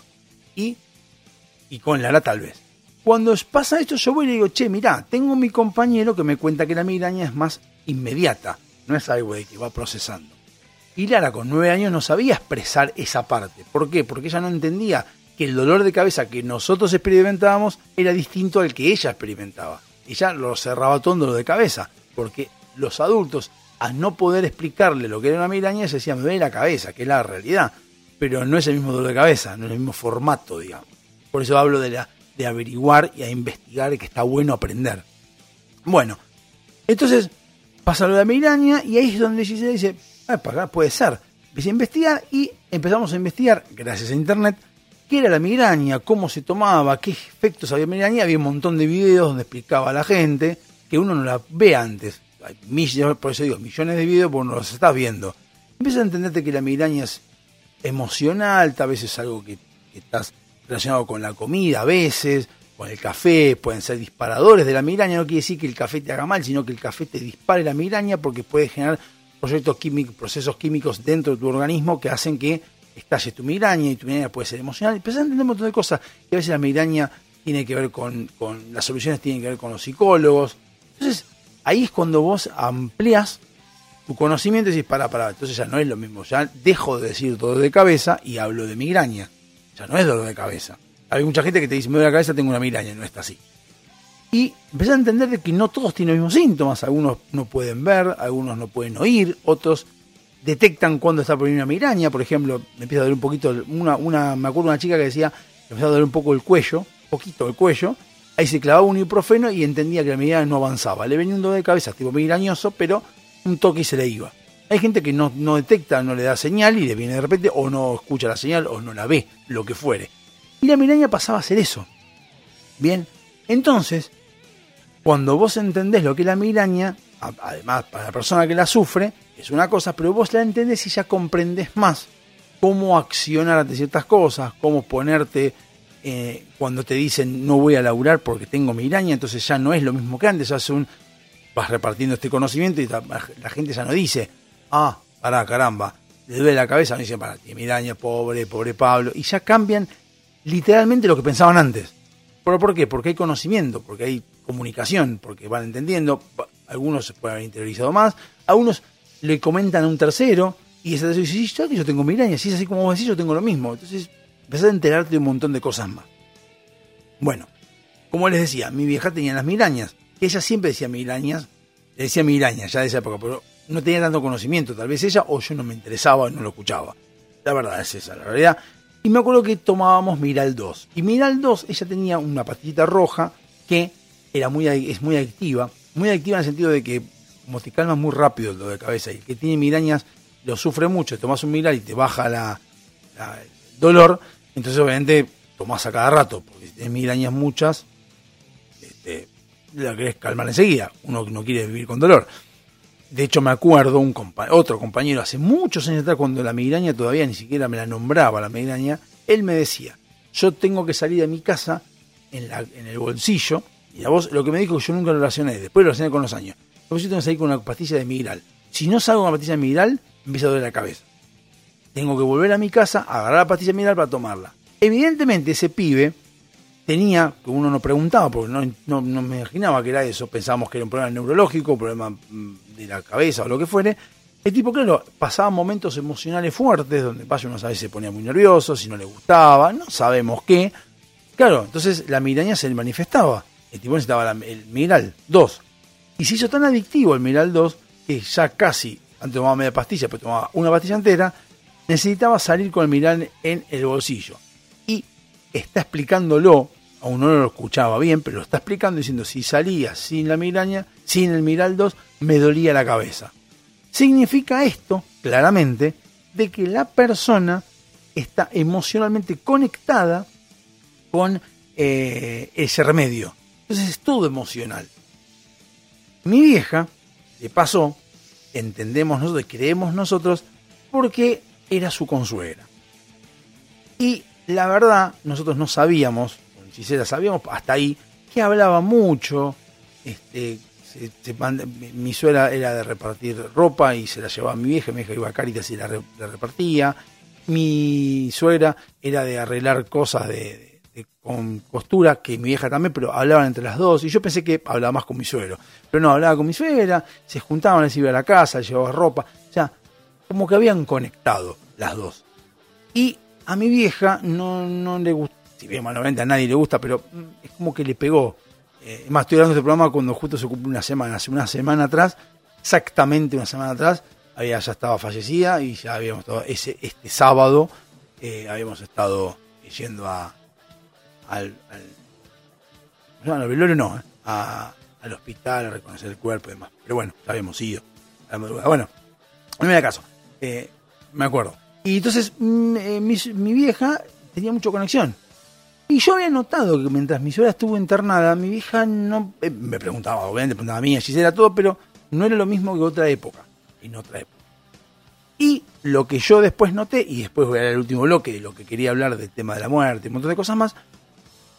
Mi viejo, cuando el lunes había que ir a buscarla, o no a buscarla, a mi vieja, que llamábamos por teléfono al Sanatorio de los Arcos y no había forma de comunicarse ni que nos dieran información, mi viejo medio que se ponía nervioso. Y decía, no, yo quiero ir porque a mí no me sirve, la vi dos minutos y yo quiero saber qué pasa. Y yo digo, mi viejo nunca fue un romántico, pero eh, estaba como nervioso, como ansioso porque él sabía qué pasaba. Yo digo, pero si no te llamaron, no pasó nada. No importa, yo quiero saber qué pasa. Bueno, ahí entendías que mi viejo estaba preocupado en serio más que otras veces. Porque imagínate que vivís 50 años con una persona y sabes que sufre migrañas, ¿por qué te pones mal? Si vos sabes que tiene migrañas.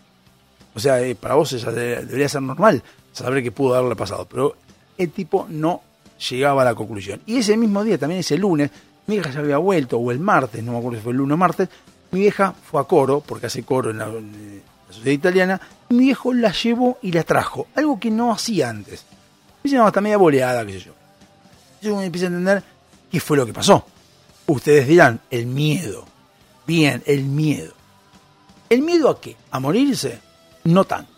No es miedo a morirse. No es miedo a que se sienta mal o a ayudar solo a mi vieja, porque mi viejo sí, siempre fue a ayudar, eso es obvio. Pero no es eso, es otra cosa. Y es otra cosa que voy a hablar el bloque que viene, que lo dijo en un audio, por eso insisto con lo de internet y todo. Porque tiene que ver con todo, porque el audio antes no existía.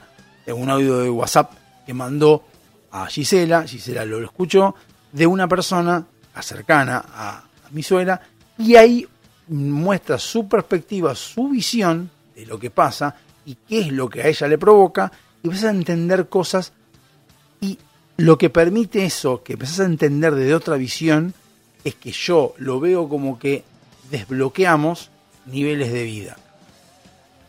Cuando naces y vas desbloqueando niveles, que es cuando te a secundaria, empiezas a trabajar, vas desbloqueando niveles.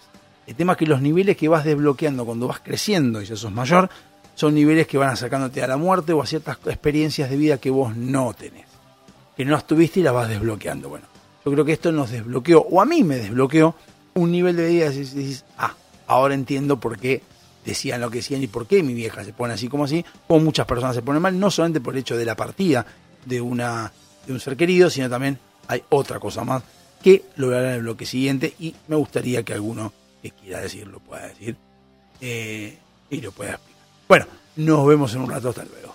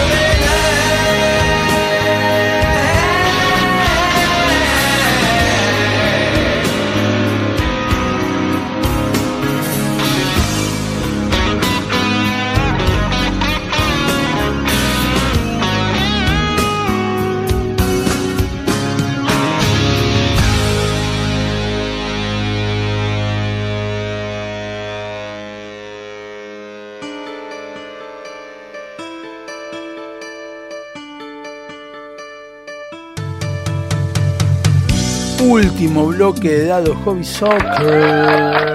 Y estamos aquí hablando nuevamente de lo que veníamos hablando en el bloque anterior. Y les quería contar. eh, la tía de Gisela manda un audio. La tía de Gisela tiene la edad de, mi vieja, de, mi suegra. Bueno, manda un audio donde dice: ¿Sabes qué pasa, Gisela? Eh, Amalia no era mi cuñada, es la hermana del marido. No era solo mi cuñada, era una amiga. Era alguien con quien compartíamos eh, partidos de truco, de truco, de canasta, nos juntábamos a, cuando éramos más jóvenes, nos juntábamos a charlar. Hemos vivido muchas cosas que lo que yo siento es que no se fue mi cuñada. Ni siquiera se fue una amiga nada más. Se fue parte de mi vida. Y es cuando escuchás eso, decís, para, para, para, para, para, para. ¿Qué quiso decir? Bueno, ¿qué quiso decir? Cuando vas analizando, vas pensando. Cuando uno tiene 20 años y van yéndose tus abuelos, es cierto, vos lo, te duele. Vos te duele. 20 años tiro como, como referencia, ¿no? Te duele, te pone mal, ves a tus padres mal porque se fueron sus padres y lo ves mal, pero para vos es lejano, porque inconscientemente tu círculo social es joven y es eterno. Para vos es eterno. Tiene 70 años para adelante, pero, falta un montón a que yo me muera, así que. Entonces, si bien te pones mal por la empatía con tus amigos, con tus padres, por tus abuelos, porque los querés todo, vos, con 20 años, o 17 o 18, en realidad compartiste 6 o 7 con tus abuelos. Porque antes compartías cuando eras más chico, o por ahí compartiste 17 años con, con tus abuelos. O sea, no compartiste mucho tiempo. Para vos sí es toda tu vida, pero después vas a entender que 17 años no es mucho. Entonces, tenés una afinidad y ya está, listo. Ok, se fueron los abuelos. Pero tu círculo social continúa. ¿Bien? Cuando llegas a esta edad, cuando llegas a esta edad de 46 años que tengo yo en este momento, empezás a ver que se empiezan a ir tus padres, tíos. Si bien tu círculo social se mantiene más o menos igual, porque pudo haber fallecido alguien de tu edad también, eso puede ser, pero tu círculo social se mantiene igual. Puedes haber eliminado a gente o agregado gente en tu círculo social, pero no por muerte. Pero ya ves que el nivel que está más arriba tuyo, la generación que la más, está más cerca tuya, cuando vos sos chico tenés dos generaciones por delante, tenés la de tus padres y la de tus abuelos. Se están muriendo la de más arriba, es una generación todavía por pasar. Pero cuando llegás a esta, vas a enterar que la generación siguiente, a todos estos que se vayan, sos vos. Pero tampoco te preocupa vos en sí. Cuando tenés 20 años, llorás porque no querés que tus padres se mueran, y llorás porque vos no te querés morir, y llorás porque tenés tu- tus problemas, porque si no me quieren, porque no, no conoces y no ves todavía lo que pasa. Para vos es, se murió, no está más, y yo voy a desaparecer igual. Me acuerdo Pergolini, Pergolini una vez que dijo, cuando vos tenés un hijo chiquito, decís, cuando llegue adolescente va a ser, va a ser un quilombo. Y llegas adolescente y te das cuenta que no es un quilombo. Puede ser para algunos difícil, para otros no, pero en realidad no es que es un quilombo en sí, no es un problema, porque la vida te va llevando paulatinamente hasta esa edad de 17 años y vas entendiendo, como sí, puede ser complicado, sí, puede ser, pero vas llegando a ese momento, te va llevando la vida, solo, hasta llegar a ese momento. No es algo que vos lo haces y te cae de repente, que lo cual sería feo. Por eso la muerte es lo mismo, te cae de repente y es feo. Llega ese momento en el cual vos decís, ah, pará, caramba, es verdad, está muriendo mi mamá, con quien compartí toda mi vida. Pero mi vida ya no son 17 años. Ya no es toda tu vida de 17 años, es toda tu vida de 45, 46, 45 en el caso de Gisela, 45 años. Ya no es, ya tu, tu madre ya vio, eh, te vio a vos de chiquita, de grande, trabajar, triunfar, lo que vos quieras, tener hijos, casarte, separarte, y ya vos ves y uno desde afuera, como en la edad nuestra, empieza a ver ese amor que hay entre la abuela y los nietos. Y vos decís, ama a mis hijos. O sea, es la réplica de mi mamá siendo mamá. Pero además que mucho más que mamá, porque las abuelas, los abuelos son más que los, padres. ¿Pero por qué son más? Porque ellos no tienen la responsabilidad de poner límites, de criticar. Entonces conoces la faceta de tu vieja o tu viejo puro de amor. No caga pedo a nadie y solamente se desvíe por sus, por sus, por sus nietos porque vos realmente sos el quien tiene que poner los límites. No son ellos. Entonces conoces lo que vos no conocías de tus viejos, la parte que vos no conocías porque vos era binomio, era buena mamá, mamá y papá son buenos, pero bueno, ponen límites, o sea, han dado cosas. Bueno, Empiezas a ver y empiezas a entender de que tu círculo social sigue estando estable, pero que llega a tu definición. Ahora, cuando te pones en la posición del otro lado, de la posición de los que se van yendo, te encontrás con que mi viejo, por ejemplo, estuvo con mi vieja, la conoce de hace 60 años. Mi vieja tiene que ir 75, lo que tiene 60 años la conoce, 65 años. Yo tengo 45. Y yo tuve conciencia a los 14, 13, 14. O sea, mi viejo, que encima tiene la misma edad, compartió muchísimas más cosas que yo. Pero muchísimas más cosas que yo. Horriblemente mayores que yo. Porque tiene la misma edad. A mí me ponían límites. Yo conocía mucho, pero yo no vivía con mi vieja. Entonces, ellos viven juntos. Entonces, que se te vaya tu compañera o compañero es mucho más doloroso que morirte vos. Es mucho más doloroso. Porque te- se te va una parte de tu vida. Lo mismo pasa para la cuñada, lo mismo pasa para una amiga, lo mismo pasa para una tía, o lo que fuere con quien vos compartiste mucho tiempo de tu vida. Muchísimo tiempo de tu vida. No importa que tenga la misma edad, pero vos compartís sea, una parte de tu vida. Y ahí es cuando uno se acuerda de películas, de, de- de- de libros, que cuando tenías 20 hablaban de la inmortalidad y vos veías, por ejemplo, ahora series como Lucifer, de que es el eh, es gracioso, un chabón que es del diablo, digamos, que siempre está igual, pero es eterno. O por ejemplo, eh, ¿cuál es el de los lobos? Ah, no me acuerdo cuál era de los lobos. Crepúsculo. Vos veías Crepúsculo y veías que el pibe no crecía y siempre estaba igual. Pues sí, muy lindo, todo muy fantasioso, pero a veces había películas que te marcaban esa eternidad o libros y te decían, yo no quiero ser eterno porque no sé si soportaría llegar hasta cierta edad. Y no me acuerdo cuál es, y me- estoy tratando de explicar uno que me acuerdo que, eh, no me acuerdo si era una serie, no me acuerdo, no me acuerdo qué era lo que yo vi, que era eterno y veía cómo se le iba muriendo la gente, pero siento que es un libro, no es. Como a medida que iba creciendo, iba viviendo 300, 400 años y se mantenía igual la persona. No moría. No moría nunca, pero se le moría la pareja, se le morían los padres, se le morían los hijos, se le moría todo, y él seguía igual, o ella, no me acuerdo, seguía igual. Y yo en esa época decía, pero está bueno, porque no tenés, no tenés dolencias, no tenés problemas, no vivís siempre, no tenés que andar pensando en la muerte. A los 20 años lo pensás y decís, qué bueno que está. Cuando llegás a los 45 decís, no está tan bueno. No, está, no sé si yo soportaría, por ejemplo, ver morir a mis hijos.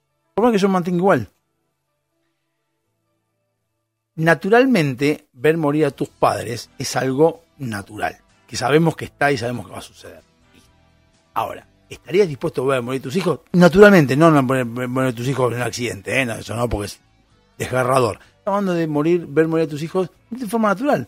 Porque vos tenés 46 años y te mantenés siempre igual, seguís yendo al gimnasio, seguís comiendo igual, y ves que tus hijos crecen, llegan a los 45 años, comparten cosas porque tienen la misma edad, PPP, de repente mi hija tiene 70, 80 y se muere, mi hijo se muere con 80, 80 años, 90, 100 años, lo que uno quisiera que viva, y yo sigo teniendo 46. Es complicado. Bueno, eso mismo es lo que uno entiende a esta edad y es donde yo digo que se desbloquea un nivel de vida. Donde eso que yo pensaba hace 20 años atrás, que yo decía, che, está bueno, la, eternidad, qué sé yo, empieza a entender de que no es tan lindo. Porque se te van los que vos querés.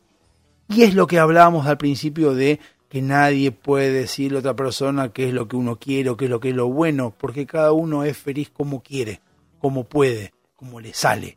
Y no hay manera de que alguien le diga al otro qué es lo que tiene que hacer o qué es lo mejor que puede hacer. Entonces, el ser humano, nosotros buscamos siempre algo que nos alimente el alma, esa alma que tenemos adentro, conexiones cerebrales, lo que ustedes quieran decirle, pero es lo que tratás de alimentar. Y vivir eternamente, sin dolencias, con toda la plata del mundo, si querés, pero perdiendo los seres queridos y los seres que no deberían naturalmente que morir, no está bueno. Y es donde vos te corta directamente lo que es la, la, felicidad, o lo menos lo que vos querés. Entonces, eh, yo creo que esto que mandó la tía de Gisela y que nos explicaba lo de la parte, es lo que uno ve, por ejemplo, a mi viejo corriendo, yendo a ver a mi vieja, porque mi viejo también se asustó. No se asustó porque pensó que iba a morir mi vieja, ¿eh? No. Se asustó porque pensó que podría llegar a morir. No por esto, porque pues, venía, no porque le haya pasado, porque él lo sabía, sino porque te queda en la cabeza lo que pasaba con mi suegra, que mi suegra entró por una neumonía. En realidad entró porque se sentía mal. Entró por una neumonía al hospital Carrillo, la tuvieron en guardia, estuvo dos o tres días, de ahí tuvo que, la tuvieron que intubar porque mejoró, la pasaron a terapia intensiva y cuatro o cinco días después fallece. Bien, una infección urinaria también tuvo, eh, y la neumonía no, no bajaba, no, no mejoraba con los antibióticos. Bien, pero el lunes o martes que entró, estaba bien, estaba consciente, mandaba mensajes de audio, mandaba todo. Y de a poco fue decayendo. Bien, ok. Esto que estamos hablando nosotros, esto que estamos hablando nosotros, es lo que uno ve después y vos no sabes cuándo te puede pasar. Porque, repito, yo me duele, lo digo acá en el programa porque no lo va a escuchar, pero me duele, que Gisela se fue a Bariloche, volvió, no pude ver a la madre, le trajo una muñequito porque cuando ella se fue la madre estaba, estaba bien, por ahí se sentía mal, pero estaba bien, la podía ir a ver. Y después cuando volvió, ya no lo vio nunca más. O sea, la última imagen que tiene Gisela de hablar con la madre fue en la semana anterior que vino a mi casa, a la casa de mis viejos y estuvimos cenando todos juntos, con mi viejo y mi hija. Es una imagen que tiene la, la hija, o sea, es feo. No la podés modificar, es fea. Es la última imagen que tenés y es así. Entonces, cuando te pasa eso con tu compañera de vida, que al mismo tiempo cae, se siente mal, se desmaya, estaba mi hijo encima, fue toda una complicación, vieron enfermeras, qué sé yo. Todo eso que sucedió te hace pensar que, ¿y si se muere mi mujer? Te hace pensar, no te puedes evitar. No estoy de acuerdo con esa boludez que a veces algunos dicen cuando se dice, bueno, y hacen los cuernitos. Si se hace eso, a los cuernitos, dice que no, no hable. Las cosas hay que hablarlas, hay que decirlas. Y si se muere, ¿qué onda? Hay que cuidar. No hay que tener un miedo enorme a la muerte, porque la muerte nos pasa a todos. De hecho, había uno en TikTok que decía, nunca, eh, los que son mayores que vos nunca va a crecer. El número de las personas que son mayores que vos nunca va a crecer. Todo lo contrario. Porque nadie va a crecer con 100 años. O. Estamos Benjamin Button, no hay otra persona que lo haga. Pero hay que hablarlo. Y yo creo que lo que nos desbloquea esta edad y este tipo de cosas nos desbloquea eso, poder debatir y hablar de esas cosas. Y yo creo que cuando tenía 20 años que le tenía miedo a la muerte, o miedo, yo decía, uh, qué feo esto de la eternidad, cuando falta un montón, pero yo me, preocupaba, se me ponía, me angustiaba. Hoy en día no, yo no me angustio. Yo si me muero mañana, bueno, me morí mañana, no me preocupa. ¿Por qué? Porque yo todos los días, desde hace mucho tiempo, esto sí, no, desde hace mucho tiempo, trato de que todos los días de mi vida sean algo positivo. Obviamente no es posible que todo sea positivo. Algunas cosas van a tocar mal, no vamos a enojar con alguien, no va a romper la bola a alguien, siempre. Pero que todo, ir a trabajar no sea un martirio, ir a trabajar es ir a trabajar, llegar, divertirse, tomar un café, disfrutar del café, disfrutar del sol, todo el frío, disfrutar del calor, disfrutar lo que vos quieras salir a caminar, tomarse un heladito, tomar, comprarse un chicle, comprarse unas Dorins, comprarse un caramelito, lo que sea. Todo tenés que disfrutarlo, no importa qué, pero no disfrutar en el sentido de eh, festejar por cada cosa, no, decir, ¿sabes que voy a hacer esto? Es tomarlo con calma, no hace problema y decir, bueno, hoy es lunes, voy a trabajar, listo, voy a trabajar porque es lo que me corresponde, el martes también, el martes voy a la radio, el miércoles voy a trabajar y voy a ir al gimnasio, y así. Y no estar esperando que llegue el fin de semana para disfrutar, nada más. Bueno, un programa muy filosófico en el día de la fecha, así que nos vemos el miércoles que viene. Sean felices, eh, busquen la libertad siempre, busquen la libertad y piensen bien en la libertad, que tiene derechos y tiene obligaciones. Pero la libertad es no joder a otro, ¿sí? Es lo más importante de todo. Y buscar siempre nuestra propia felicidad. Nos vemos hasta el miércoles que viene. Saludo a la gente de Sónica de los jueves. Nos vemos. Hasta luego.